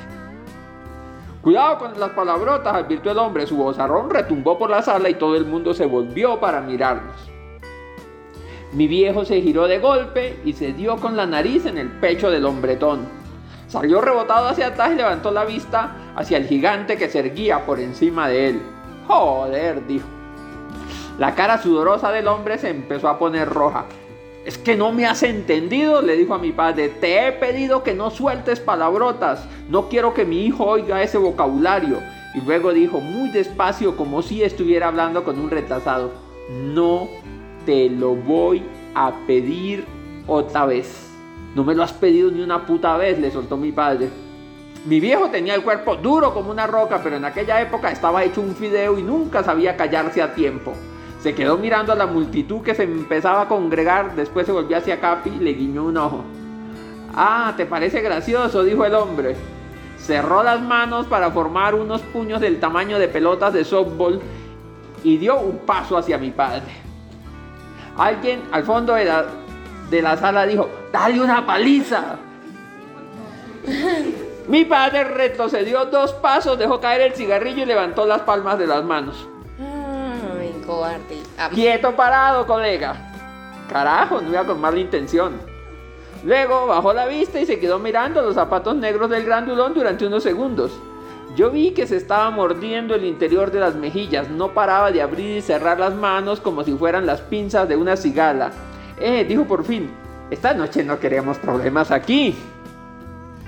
El grandulón echó un vistazo a la gente. Estaban todos esperando a ver qué hacía a continuación. Se le empezaron a resbalar las gafas de la ancha nariz y se la subió un poquito. Respiró hondo, tragó saliva aparatosamente y le clavó un dedazo a mi padre en el pecho huesudo. Escucha, lo digo en serio, dijo escupiendo gotitas de saliva. Aquí vienen muchas familias, no me importa que seas un puñetero borracho, ¿me entiendes? Yo miré furtivamente al tipo, al hijo del tipo, y él me sacó la lengua. Sí, lo entiendo. Oí que mi padre decía en voz baja. Una sonrisa petulante se dibujó en la cara de aquel cabronazo de gigante. Hinchó el pecho como si fuera un pavo real y se le tensaron los botones de la camisa blanca y limpia. Echó una mirada a la panda de hombres que confiaban en ver una buena pelea, soltó un profundo suspiro y encogió sus anchos hombros. Me temo que eso es todo, muchachos, dijo sin dirigirse a nadie en particular. A continuación, con la mano apoyada suavemente sobre la cabeza de su hijo, empezó a dar la vuelta. Yo miré nerviosamente cómo la multitud, decepcionada, negaba con la cabeza y comenzaba a alejarse. Recuerdo haber deseado poder largarme a hurtadillas con ellos. Supuse que mi viejo me iba a culpar a mí de lo mal que había ido aquello. Pero en el mismo momento en el que el rugido de Godzilla, chirriante como el gozne de una puerta, arrancaba ecos de los lavabos, mi padre se abalanzó hacia el grandulón y le arreó un puñetazo en toda la sien. La gente nunca me cree, pero una vez vi a mi viejo tumbar a un caballo con aquella misma mano. Un crujido espantoso reverberó por toda la sala de cemento. El hombre se tambaleó y de pronto a su cuerpo se le escapó todo el aire como si, estuviera, como si se estuviera tirando un pedo. Agitó las manos frenéticamente en el aire igual que si intentara agarrar una cuerda de salvamento y por fin se desplomó en el suelo con un ruido sordo. La sala se quedó un momento en silencio, pero en cuanto el hijo del tipo se puso a chillar, mi padre estalló, rodeó al hombre atizando de patadas en las costillas con sus botas de trabajo y le pisoteó la mano izquierda hasta que la alianza de oro le cortó la carne y se le vio el hueso del dedo. Se puso de rodillas, le quitó las gafas, se las partió por la mitad y le pegó en la cara con tanta fuerza, fuerza que un diente le atravesó la mejilla carnosa. Por fin Capi y otros tres hombres agarraron a mi padre por detrás y se lo llevaron a rastas. Tenía los puños cubiertos de sangre reluciente, de la barbilla le colgaba un filo hilo de espuma blanca. Oí que alguien gritaba que llamaran a la policía. Sin soltar a mi padre, Capi dijo, joder, ver, ese hombre está mal herido. Justo cuando yo estaba levantando la vista del cuerpo tirado en el suelo para mirar a los ojos desquiciados de mi padre, el hijo del tipo se volvió y me arreó un golpe en toda la oreja. Yo me descubrí la cabeza con. yo me cubrí la cabeza con los brazos y me agaché mientras el chico se ponía a darme tortazos. Maldito seas, oí que mi padre gritaba con voz ronca. Como no plantes cara, te arreo una tunda. Los perritos calientes que me había comido se me subieron por la garganta y me los volví a tragar. Yo no quería pelear, pero el chico no era, nada, no era nada comparado con mi viejo. Justo cuando me levanté para mirarlo, me pegó un puñetazo en la boca. Me eché hacia atrás y di un manotazo a ciegas. De alguna manera conseguí acertarle en la cara. Oí que mi padre volvía a gritar y seguía dando porrazos. Al cabo de tres o cuatro puñetazos, el chaval bajó las manos y se echó a lloriquear atragantándose con el chicle. Dirigí una mirada a mi viejo y él me gritó, ¡rómpele la cara! Yo volví a pegarle al chico y de la nariz le salió un chorro de sangre de color rojo brillante. Zafándose de los hombres que lo sujetaban, mi padre me cogió del brazo y me sacó por la puerta, cruzó corriendo el aparcamiento, llevándome a rastas y buscando el coche en la oscuridad. De pronto se detuvo y se arrodilló ante mí. Estaba intentando respirar. Lo has hecho bien, Bobby dijo, secándose el sudor de los ojos, me agarró de los hombros y me los estrujó. Lo has hecho muy bien. Y bueno, y es eso, es como la única vez que él dice como que el padre estuvo orgulloso de él. y fue como eso, como el momento en el que el, padre le aprendió, le enseñó, digo, a, a pelear. A eso, a violentar a otra persona. Y hay eso, después hay como una escena donde él escucha que el padre le está contando, bueno, se van de ahí rápido y toda la cosa. Y eso, el padre está así todo eufórico por la pelea que ha tenido y porque el hijo también peleó y pues es un niño de 7 años y le está contando a la esposa como, no, mi hijo sí, eso, como ahora sí demostró que no es un, cobardicas y es como eso, como que él a los 7 años se siente orgulloso y se siente reconocido por el padre en el ejercicio de esa violencia. Ahí está. Ahí está, bueno, bueno. ¿Quiere pelea? ¿Quería pelea? Bueno, eh, este es un cuento eh, con el que voy a cerrar, que se llama 40 y todavía en casa. Piénselo.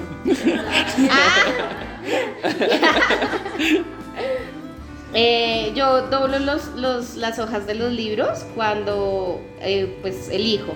Creo que todas las, hojas de este cuento están dobladas porque es increíble. Ah. La habitación verde nunca aparecería en la revista de decoración una revista famosa. La alfombra trenzada era de un color guisante y gastado.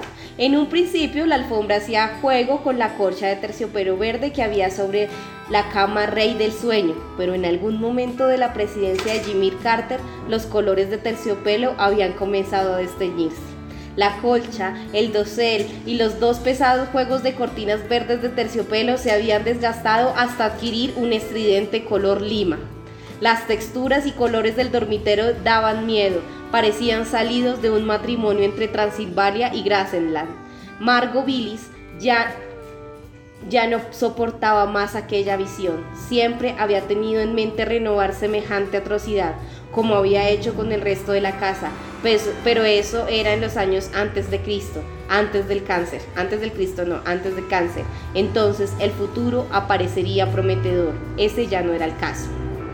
Y con todo eso, era su hijo Matthew quien parecía estar muriéndose un domingo por la noche después de que éste llevara más de 12 horas durmiendo como un tronco. La indignación le llevó a cruzar el umbral de la posilga que tenía la habitación. Matthew apartó el rostro pálido y redondo de la luz azulina de la televisión, enarcó una ceja y como un Charlie Brown enloquecido preguntó, ¿qué haces aquí? Margo dio un respingo. La estampa de su hijo en la lúgubre luz de televisor era macabra y enfermiza, combinación de caricatura y número de ventríloco, una versión de Charlie Brown pasada por Rod Sterling. Margo rehizo su compostura y respondió, ¿qué te parece que hago? Lo de siempre, tratar de poner algo de orden en tu vida. Su voz era ronca, Tuvo que apoyarse en una rodilla para soltar una tos repetida, seca y dolorosa. Para la tierna sensibilidad de Matthew, aquello, como si, aquello fue como si una cuadrilla de leñadores de Alaska aserraran todas las secollas de California armados de sierras eléctricas. Huascuar de siete caballos. Matthew sabía que si su madre no se marchaba pronto, acabaría despertándose del todo mucho antes de de sus ritmos corporales estuvieran adecuadamente preparados para algo tan repugnante como la vigilia. Su madre seguía tosiendo con una mano apretada contra el riñón. Tampoco era cuestión de que se sacara los cigadillos por la boca. Por fin, Matthew sirvió sobre el colchón y giró el rostro hacia ella. Maldita sea, porque siempre tienes que entrar a mi cuarto como un elefante en la, en la cacharrería cuando estoy intentando dormir. Un espasmo de dolor sacudió la espalda de la señora Bill. Un calambre relampagueó su pie. Tuvo que erguir el cuerpo para soportar mínimamente el peso sobre el pie. El médico le había dicho que los calambres tenían que ver con, una, con cierta deficiencia de potasio o algo por el estilo. Y el dolor de espalda. A la señora Billis le parecía que con tanta morfina como consumía, era injusto sufrir de dolores de espalda o dolores de cualquier tipo. El calambre del pie aminoró en intensidad, pero tuvo que dar unos pocos pasos antes de estar por completo segura de ella. No haces más que dormir, acusó. Intuyendo la debilidad de su madre, Matthew contestó en voz tonante. Tonterías, sabes muy bien que he estado enviando currículos a todas partes. Su redonda boca de caricatura dibujó una O de odio al escupir las últimas palabras. Leonardo no habría sabido bosquejar un círculo más perfecto que el formado por los pálidos labios de Matthew. Margot carraspeó tres veces antes de responder. Si piensas y con enviar currículos basta, es que estás como una cabra. Los currículos no los lee nadie. ¿Cuándo demonios vas a conseguir trabajo? Ya me tienes completamente harta. Marco se llevó el puño a la boca y soltó una tos. Matthew volvió a hundir su cara en la luna en la almohada y alzó un brazo desesperado. ¡Por Dios! ¿Por qué no dejas de toser de una vez? Échale mano al inhalador por lo que más quieras. Su irritación no tardó en verse ahogada en la grisácea charca de autocompasión. Su voz sonó un murmullo jadeante. Deja ya de torturarme. Tengo una depresión endógena. Si no consigo dormir, el viernes puedo estar muerto. Hacía frío en la habitación de Matthew y la señora Billis se ajustó el albornoz rojo cerrando en torno del cuello.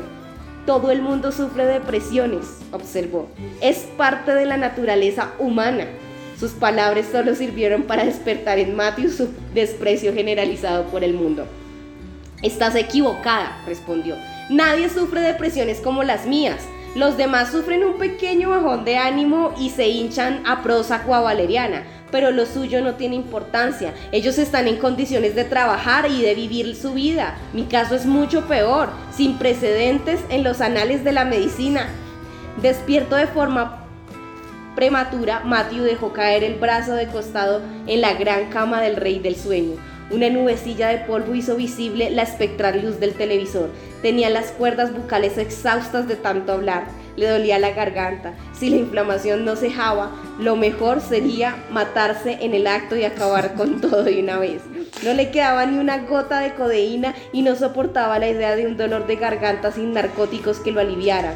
Los dolores de su garganta hacían pensar en un ejército de inquisidores armados de hierros y pinzas candentes listos para arrancar uñas ajenas con devoción. Mucho hablar de depresiones, pero lo tuyo es solo un juego, contestó la señora Billis. Quienes de verdad están deprimidos acaban quitándose la vida. Tú jamás has pensado en el suicidio, lo tuyo es una excusa para vivir sin dar golpe. Matthew volvió la cabeza sobre la almohada y dijo, Estoy demasiado deprimido para suicidarme. Por Dios, todo el mundo sabe que a veces no hay ni fuerzas para ello. Cuando me encuentre algo mejor, no lo pensaré dos veces. Puedes estar segura. Precisamente por eso no voy a dejar de tomar Solof y voy a pasarme otra, otra vez al Nardil. Tengo que aguantar dos semanas sin pastillas. Uno no debe mezclar los antidepresivos corrientes con los inhibidores. Cuando haya hecho algún progreso terapéutico, verás cómo me convierto en alguien peligroso de veras. Mientras tanto, si aún te queda una brisna de compasión, déjame solo para que me recodee en la miseria de mi vida y el odio que siento hacia mí mismo. Por favor, oh Dios, haz que se vaya de una vez, acaba conmigo para siempre. Si me vuelve a dar el dolor de garganta, mierda. Deja de decir estupideces, cortó la señora Billis. Mueve el culo de una vez. Sal de la cama, consíguete un trabajo, sal a la calle y busca una chica que te haga feliz. Tú mismo eres tu peor enemigo. Y el mío, de paso, fíjate en mí. Tengo cáncer, pero no me la paso el día lloriqueando. Tengo 73 años, pero todavía me levanto por las mañanas y me pongo a trabajar como una condenada. Matthew estaba al borde de las lágrimas. Sin duda, lo que tenía era una crisis nerviosa. Porque tienes que entrar aquí y hacerme la vida imposible? ¿No te has dado cuenta de que estoy desquiciado como para recibir electroshocks? ¿O que llevas la cuenta de mis ciclos vitales para aparecer en el peor momento posible? ¿No sabes lo infernal que resulta buscar trabajo? El capitalismo es el peor demonio que ha creado por el hombre. Hay que ser un hijo de perra para triunfar en el mundo hasta que no puedes más y revientas. Y yo no puedo más. No aguantaría ni un minuto más haciendo de chupatintas en, en otra oficina. Tú no tienes ni idea de lo despiadados que son con esos, esos hijos de perra de hoy en día. En tu época la gente todavía era medio decente. Te digo que el mundo está gobernado por hijos de perra sin que nadie mueva un dedo por remediarlo. Margot Billy soltó una tos ronca, débil y de repetida. La relación con su hijo se había degenerado hasta convertirse en un poco más de una serie de discusiones a la mitad de la noche. Aquello podía aguantar durante el día, pero las noches eran una pesadilla perpetua. Cuando ya no podía controlar la ansiedad por el destino inapelable, tenía la costumbre de irrumpir en su cuarto con el menor pretexto. Deberías estar agradecido por vivir bajo un techo y no dentro de un coche, apuntó. Deberías estar agradecido por no vivir en Corea del Norte, sufriendo de beriberi y alimentándose con una cucharada de arroz al día. Matthew sentía la garganta en llamas. Al alzar la voz para hacer uso de que le quedaba de su laringe, Margot dio un respingo de desgrado. Su hijo sonaba como una versión perversa del ratón Mickey, con la voz hueca. Este hijo de caricatura movió la mano con exasperación y respondió. La depresión es peor que cualquier otra dolencia, peor que el cáncer, peor que morirse de hambre, peor que todo. Yo ya he visitado a más de 100 psiquiatras, he probado todos los antidepresivos del mercado. Conmigo no hay nada que funcione. Yo necesito métodos distintos a los demás para expresar mis puntos de vista. Si tengo que contribuir en algo, más vale que lo haga en otro mundo. Mati estaba orgulloso de su rico vocabulario, pero cuando advirtió que esta distaba impresionar a su madre, su delgado cuello se dobló, abatió y su gran cabeza redonda volvió a caer sobre la cama rey del sueño. La voz salía chirriante de sus labios. Ya he sufrido bastante interrogatorio por hoy. La forma en que me tratas contraviene todas las normas de la Convención de Ginebra. Mati hundió la cabeza bajo el enorme cojín y se estiró sobre el conchón girando el cuerpo hacia la pared del este. El hábil movimiento le sirvió para escapar de la cegadora luz del pasillo a la vez que camuflaba el áspero sonsonete quejumbroso de su madre. En este momento la señora Billis era presa de una furiosa indignación. Su estado desató una maralla de trauma orgánico, pero la rabia era superior al medio. Cerró la puerta de un portazo con su zapatilla de piel vuelta y corrió a refugiarse en la cocina con una bandeja de desayuno de su hijo. Ese gandul hijo de perra no vale para nada. 40 años cumplidos y sigue siendo un inútil. Me tiene más que harta. Era, es para matarlo. Con ayuda de un estropajo, Margot trató de limpiar los restos de huevo frito que había en el plato de porcelana. Las manchas de huevo estaban sólidas como piedras. Margot se preguntó qué se tiene o tenían sus cuidados. Pronto estaría criando malvas. ¿Qué haría él entonces? ¿Qué método se valdría? De pronto salió de su cuarto como una exhalación y agarró las sábanas que cubrían el cuerpo de su hijo. Matthew había vuelto a dormirse y se aferraba a las sábanas con desesperación. La señora Billy se apartó de la cama y se volvió hacia el armario. Voy a tirar toda tu mierda al jardín y a cambiar la cerradura. Ya estoy más que harta. Para que lo sepas, yo sí estoy enferma. Ya puedes largarte y para siempre, gritó mientras sacaba la ropa del armario. Matthew saltó de la, de la enorme rey del sueño y la empujó hasta el pasillo durante la refiega. El dedo pequeño de su pie chocó contra el tocador hasta casi troncharse. ¡Maldita sea! exclamó. Estás como una cabra. ¿Por qué cojones no me dejas en paz de una vez? Estás para que te encierren. La señora Billy se empujó la puerta, pero Matthew presionaba desde el otro lado con todo el peso de su cuerpo. Si una hora no te has ido de aquí, llamaré a la policía, gritó la mujer. Ya estoy harta de hacerte de niñera y pagarte los recibos. Quiero que te largues de aquí. Su voz era igual a la de Linda Blade en El Exorcista. Aunque su madre estaba muriéndose de cáncer y no pesaba más de 45 kilos, Matthew tuvo que valerse de cada gramo de su fuerza para impedirle la entrada. Cuando la mujer dejó de empujar, echó pestillo y volvió a la cama. El pulso le iba como loco y se había quedado sin aliento. Y bueno, el cuento ahí sigue, es un cuento, pero es un cuento sorprendente. O sea, el final es como. Ahí les dejo. Increíble este cuento. Que ya se nos acabó el tiempo, pero es increíble todo. Muy bien, muy bien. Ahí tiro, la tiró toda. La tiró toda, la tiró toda. Bien, bien, bien.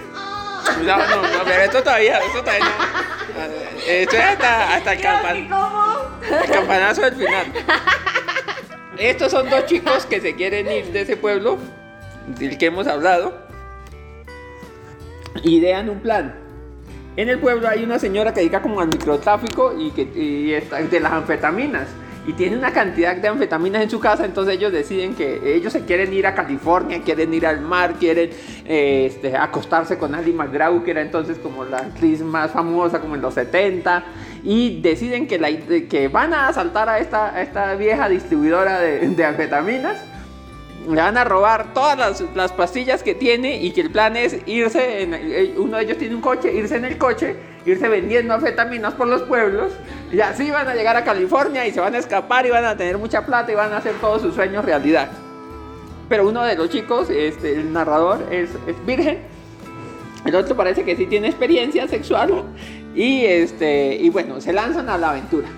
Entonces, ellos igual se pegan así como la que empepada y, van en el, carro y matan un pollo y se bajan a mirar ese pollo muerto en la carretera y dicen que, ay, que lo pueden devolver a la vida y entonces uno de ellos empieza a decir que eso, a, aplicarle no sé qué cosas y a soplarle la cabeza al pollo porque porque eso quieren devolverle devolver a la vida a ese pollo. Y después eh, bueno el cuento da un salto y el narrador dice "Mm, aquella misma noche perdí la virginidad con una chica que tenía los labios finos como cuchillas y que no paraba de decirme que me diera prisa se apellidaba T-Bottom la vimos por primera vez saliendo del Penrose Grocery de Nick Hen con un cartón de leche. Su pelo rojo y crespo parecía un matorral ardiéndole sobre la cabeza. Iba vestida con una camisa de trabajo azul y unas sandalias mugrientas de plástico. Tenía los pies morados de frío, de un cordel sucio que llevaba al cuello le colgaba un bolsito de cuero. ¡Eh, nena! le gritó Frankie mientras entraba a todo tapo con el coche en el aparcamiento de grava y le cortaba el paso. Negociamos un canje y se subió al asiento de atrás. Frankie tiró una moneda al aire y me tocó empezar a mí. Por todo lo que había visto en las películas creía que tenía que cogerla con ternura, pero ella fue al grano. Se subió la camisa hasta taparse la cabeza para que no pudiera besarla. El cartón de leche se reventó en el suelo y me salpicó los pies. Aquello era lo mismo que estar en un corral. Joder, no es Ali McGraw, pero ahora mismo me gustaría tener ese mango de hacha, me dijo Frankie la segunda vez que pasó por encima del asiento. Por culpa de las anfetaminas no podíamos parar, intentamos dejarla agotada, sobre todo por la forma desdeñosa en que nos miraba. Pero nada de lo que hiciéramos le importaba lo más mínimo, siempre y cuando le diéramos dos píldoras más cada vez que nos turnábamos. Se las iba metiendo todas en el monedero. La tercera vez que me tocó le pregunté por la leche, me había empapado los calcetines. Era para mi bebé, capullo. Me soltó. Se estaba fumando un cigarrillo y se quejaba de que estaba dolorida. ¿Tienes un bebé? ¿Qué pasa? ¿Que también eres sordo? ¿Y dónde está ahora? Tú no te preocupes por eso, me dijo extendiendo la mano. Le puse dos píldoras en la palma y se tumbó en el asiento dejando escapar un gemido. Pero yo no podía parar de pensar en el bebé de aquella tipa y de preguntarme quién lo estaría cuidando mientras Frankie y yo intentábamos matar a su madre a polvos. No dejaba de imaginarme que al crío le pasó toda clase de cosas. Toda clase de cosas horribles y jodidas. Mm, Cuando por fin me rendí y me salí, ella recogió un poco de la leche derramada con la palma huecada y se la echó en la entrepierna. Ni siquiera se molestó en volver a ponerse los vaqueros. Cerca del aman- amanecer, mientras iba conduciendo por un camino de grava, me pareció oír que Frankie le decía a la tal T. Botton que se la llevaría a Nashville en cuanto pudiera deshacerse de mí. Pero cuando bajé el volumen de la radio, lo único que pude oír fueron los chirridos continuos del asiento trasero. Me volví y lo vi encima de la chica con los ojos cerrados. Frankie, le dije, ¿qué? ¿Qué pasa con California, tío? Le pregunté. Todavía no habíamos salido del condado y no habíamos vendido ni una sola píldora. ¡Hostia puta, Bobby! Ahora no. Cuando por fin la dejamos marcharse, la T-Bottom se largó dando tumbos con las piernas arqueadas por un jardín lleno de piezas de coche oxidadas y desperdigadas y de jaulas para perros vacías. Nos quedamos sentados en el Super B, mirando aturdidos cómo subía unos escalones de cemento tambaleantes y entraba en su casa, Una luz se encendió y se volvió a apagar, encendí un cigarrillo y saqué otra bomba negra de alijo que llevaba en el bolsillo del abrigo. Tengo la polla como si me la hubiera estado masticando esa puta tortuga, dijo Frank. Luego salió marcha atrás quemando los neumáticos, incluso Incluso antes de poner la primera marcha por encima de nosotros, el cielo negro se convertía lentamente en un mar de cera gris. Para cuando terminó el quinto día estábamos hechos polvo. Las anfetaminas ya nos corrían por las venas como si fueran agua y el efecto no se nos pasaba. Teníamos la garganta ronca de tanto fumar y hablar, nos sangraban las encías y nos dolían las mandíbulas de tanto rechinar los dientes. Frankie le susurraba una lata que sostenía en la mano como si fuera un micrófono y yo luchaba ratos para convencerme de que esta no le contestaba. En el asiento de atrás la leche derramada se había agriado e inundado el coche de un efluvio podrido que me hacía pensar en el bebé de la tal T. ¿Qué pasa con California, cabrón? Dije por fin, joder, ya podíamos estar allí. Él suspiró, volvió a susurrarle a la lata y finalmente la tiró por la ventanilla. Eh, Bobby, puedes largarte cuando quieras, yo no te lo impido. Unos, unos minutos más tarde cogimos Train Lane, un camino agrícola lleno de roderas que separaba dos campos de maíz en el límite de Stick. No importaba cuántos kilómetros viajáramos de día, de noche, siempre acabábamos volviendo a la hondonada. Y eso que a mí me daba un miedo de cojones encontrarme con Wanda Whipper, a la que le habían robado las pastillas, o peor todavía, a mi papá, al llegar a la rotonda del final del camino aparcamos junto a un vertedero ilegal atiborrado de bolsas de basura, sillas rotas y neveras deshechas. El sol se estaba poniendo con un resplandor púrpura por detrás de las Mitchell Flags. El pincha discos volvió a anunciar los descuentos en los pavos de acción de gracias. Joder, dije, ¿cuántos putos días de acción de gracias va a haber este año? Frankie apagó el motor y se quedó mirando al frente durante unos minutos, luego arrancó las llaves del contacto y salió del coche. Lo observé hurgar entre la basura, apartando tablones y papeles a un lado. Por fin encontré un neumático viejo y lo hizo rodar hasta el medio de la carretera. Mientras se agachaba y empezaba a rellenarlo con papel y cartón, abrí la guantera y agarré uno de los dos frascos de bombas negras que nos quedaban. Me las guardé en la parte de arriba del calcetín y me bajé del coche. ¿Qué haces, tío? le pregunté. Estaba acercando el encendedor a aquellos papeles mojados para que prendieran. Tengo un frío de cojones y un hambre de cojones, graznó. Los dos nos miramos como una llama, miramos como una llama diminuta empezaba a crecer dentro del neumático. ¿Cuándo crees que fue la última vez que comimos? No lo sé. Hace una semana, por lo menos una semana, ¿no? Sí, igual sí. Frankie caminó hasta la parte de atrás del coche, abrió el maletero y levantó al pollo. Todavía estaba envuelto en mi camisa como si llevara una mortaja. Oh, mierda, dije, busqué a, tiendas, a tientas la píldora que me quedaba en el bolsillo del abrigo y la abrí de un mordisco. Dame un minuto más, tío, añadí tragándome los polvos amargos. Quizá aún pueda hacer algo. Frankie negó con la cabeza. ¿Quieres la camisa? me preguntó. Empezó a balancear el pollo por las patas como si intentara hipnotizarme. No, bueno, sí, supongo que sí.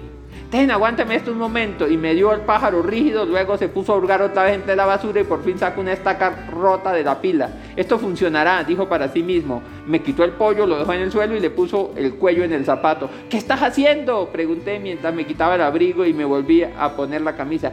Tú, mira. Y con un movimiento rápido se agachó y le metió la estaca por el culo hasta que la punta le atravesó el pecho con un ruido crujiente. Me cago en la puta, grité. Estaba tan hecho mierda que me había olvidado completamente del pollo y ahora ya no se podía hacer nada para devolverle la vida. De repente se me ocurrió otra cosa. No irás a follártelo, ¿verdad? Porque ya te digo ahora, Frankie, que no lo voy a permitir. y, son estos, estos dos chicos que quieren escapar de un pueblo, pero no importa cuántas vueltas den, es como eso, como que hay un imán, una cosa que los atrae siempre al pueblo y que no, no les permite como, como irse como de ese destino manifiesto que es permanecer allí. Entonces ese, ese, es el último cuento de, de, esta sesión, se llama Píldoras y con ese cerramos por hoy la emisión de Welcome, to Usmelville. ¡Tarán!